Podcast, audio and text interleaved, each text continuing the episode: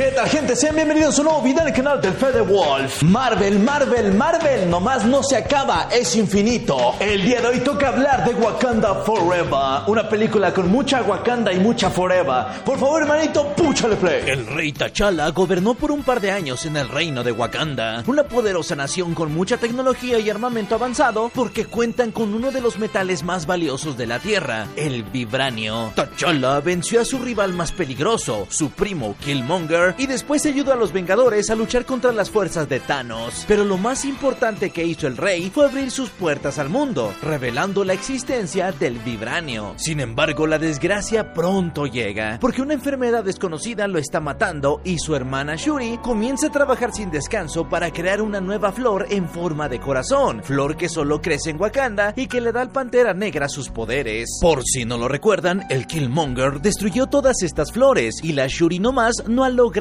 replicarla. Pero ya es tarde. El rey T'Challa muere y la nación entera llora la partida de su rey.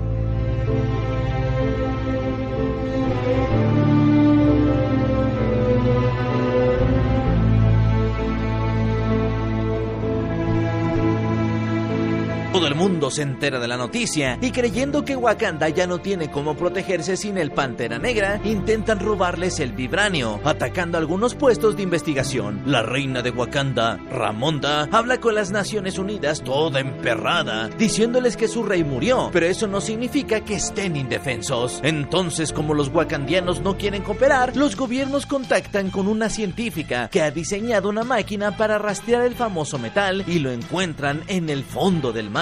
Mala idea, amigos, porque al parecer existe otra nación que también ha vivido rodeada de vibranio, un reino submarino liderado por un hombre con alitas en los pies. Su nombre es Kukulkan, también conocido como Namor. Así inicia esta historia, métele la intro.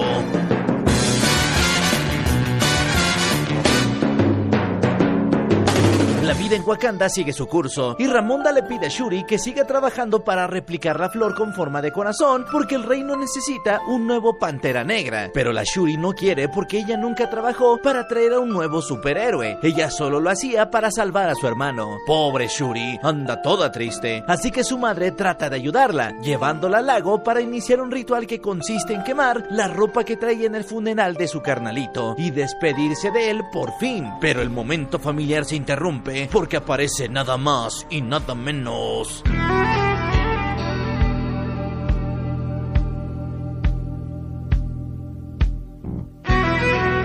¡Santos bacalaos! ¡Es el jefe! Así es, Namor, como si nada, logró infiltrarse en Wakanda y viene bien enojado, reclamando que T'Challa en vida le contó a todo el mundo que el vibranio existía. Por su culpa, todos quieren un poco del chingado metal, y los humanos llegaron a molestarlo hasta su reino. Namor exige que Wakanda busque a la científica y la entreguen. Si no lo hacen, él regresará con todo su ejército. ¡Pinche Namor agresivo! Así son todos los latinos como ese güey. Por eso me caen mal todos ellos. Señor, pero usted también es latino. Ah. Shuri, acompañada de su compita, la Okoye, se lanzan a los Estados Unidos y gracias a un contacto infiltrado que tienen en el FBI, este señor llamado Everett Ross descubren que el famoso científico es una adolescente llamada Riri Williams, que nomás creó la máquina como un trabajo para la escuela y fue engañada por el gobierno. Las luchonas wakandianas convencen a la niña para que las lleven a su guarida secreta y ahí descubren que esta adolescente es bien inteligente. Está reparando un carro que tenía con su difunto padre y miren, hasta se hizo una armadura de Iron Man ella solita. ¡Mocos! Lo malo es que el FBI las anduvo siguiendo y llegan un chingo de agentes para llevarse a la niña. Nuestras luchonas mujeres se las arreglan para escapar y después de disparo que disparo, corro que corro, llegan a un puente. ¡Oh! Pero con lo que no contaban es que las fuerzas de Namor también llegan al lugar. Los pitufotes estos atacan a Shuri y a Okoye, que no pueden hacer nada para proteger a su reina. Okoye se defendió más que bien, pero al final también se la madriaron y se llevaron a Shuri y a la Riri.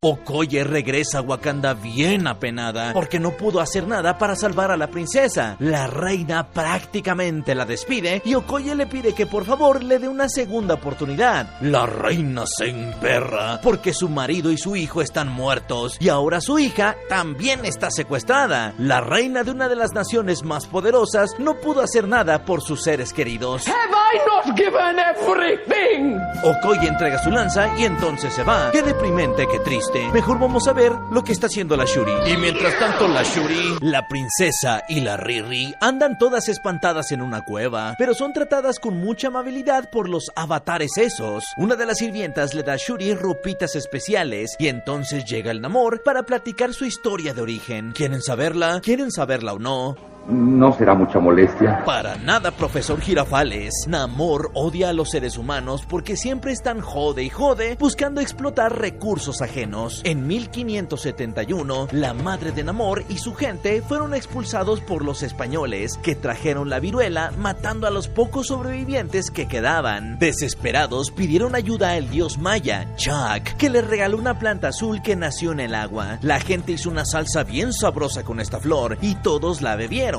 incluso la madre de Namor, que para ese tiempo estaba embarazada de él. ¡Mocos! Con el tiempo todos murieron, pero este no fue el final, porque al poco tiempo renacieron convertidos en pitufos, que podían respirar bajo el agua y nadar. Así fue como se fueron a vivir al océano, lejos del peligro y de las enfermedades. Así nació Namor, el primer hijo de Talocan, el reino submarino, con alitas en los pies y orejas puntiagudas. Un mutante que podía volar y también nadar. Con el tiempo, su madre murió y al volver a la superficie para enterrarla en su tierra natal, Namor se encontró con la civilización maya esclavizada y se chingó a todos con sus alitas en las patas. Enterró a su madre y así nació su nombre, Namor. ¿Por qué le pusieron así? Tal vez te estás preguntando. Un niño sin amor.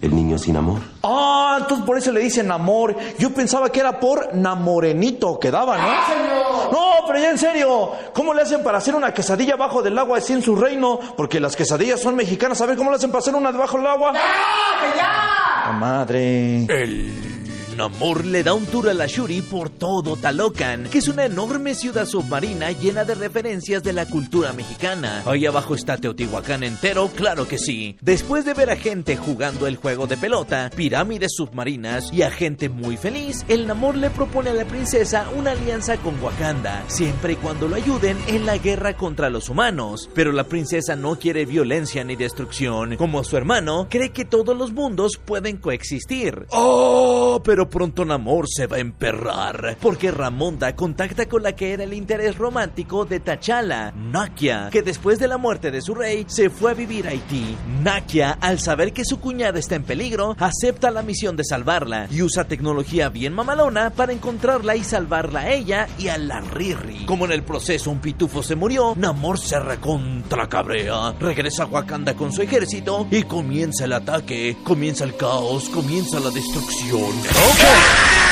Traiga pasado ya, se lo llevó su puta madre. Falcon Punch. La pobre gente de Wakanda no tiene más que rendirse porque este cabrón vuela, luego se mete al agua y sale volando otra vez. Mamadísimo que es. Velo, velo. Hecho la chingada, cabrón. La gente que aún queda se refugia en Jabari, mientras que para acabarla de joder, el pobre Ross es descubierto por su ex esposa, Valentina Alegra de Fontaine, este personaje que conocimos en la serie de Falcon y el Soldado del Invierno. Esa mera. Ross es arrestado y Wakanda ha perdido a un aliado muy importante. Oh, pero este no es lo más trágico, no, no, no, porque por tratar de proteger a la Riri, Ramonda, la reina de Wakanda, muere.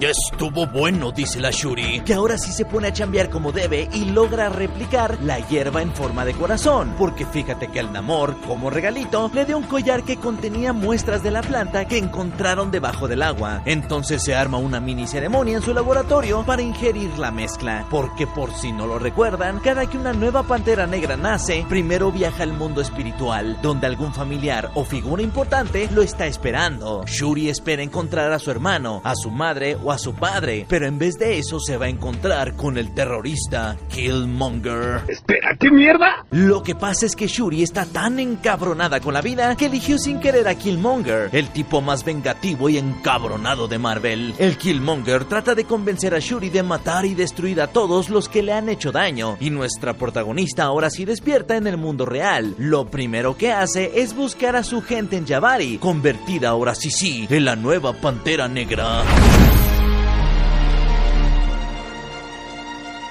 ¡Órale! ¡Qué viejota! Nuestra luchona mujer está más que decidida a vengarse de Namor y su gente, así que prepara todo su ejército con una nave bien mamalona. A la Okoye la vuelve a contratar y le da una armadura bien maciza, mientras que Riri construye otra armadura llena de CGI barato. Ahora sí, con el barcote metálico, los wakandianos llegan al mar, donde Namor y su ejército llegan a atacarlos. Aquí se van a armar los guamazos finales.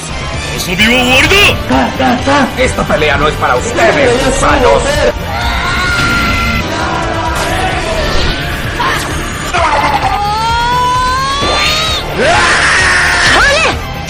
Shuri y Namor van a dar a una playa donde el viejo diabólico le da la chinga de su vida. Miren, le clavó una lanza. Pero en este momento, nuestra mamacita empoderada, luchona, licenciada, científica, sayayinesca, facturadora mujer, recuerda a Killmonger. Se quita la lanza y entonces contraataca, dando una maroma y luego detonando una explosión.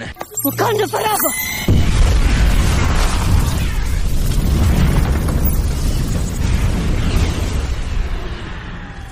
Mission complete.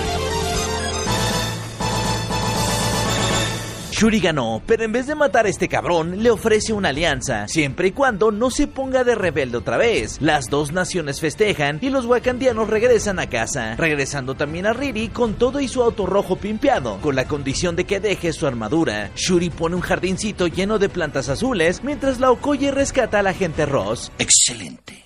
Todo está saliendo muy bien. Luego nuestra luchona mujer visita a su cuñada en Haití, donde por fin quema esta túnica que usó en el funeral de su hermano, y ahora sí se despide de él, recordando los mejores momentos junto a T'Challa.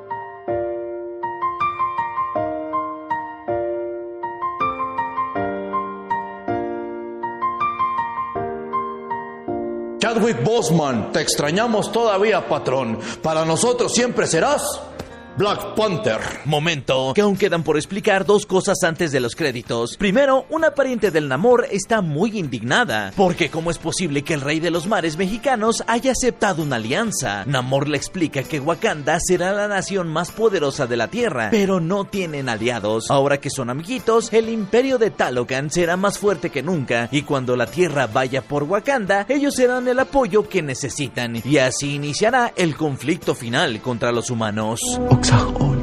Y por último, Nakia llega con Shuri, acompañada de un niñito llamado Tuisant. Fíjate que te cuento que resulta que este es el hijo de T'Challa, el verdadero heredero del trono, que ha sido creado en secreto para protegerlo. El niño entonces se presenta como... My name is Prince T'Challa. Así es, este niño va a ser el próximo Pantera Negra, pero como en 20 años yo creo. Ni modo que se ponga a pelear así de niñito. Jaja, venga los créditos.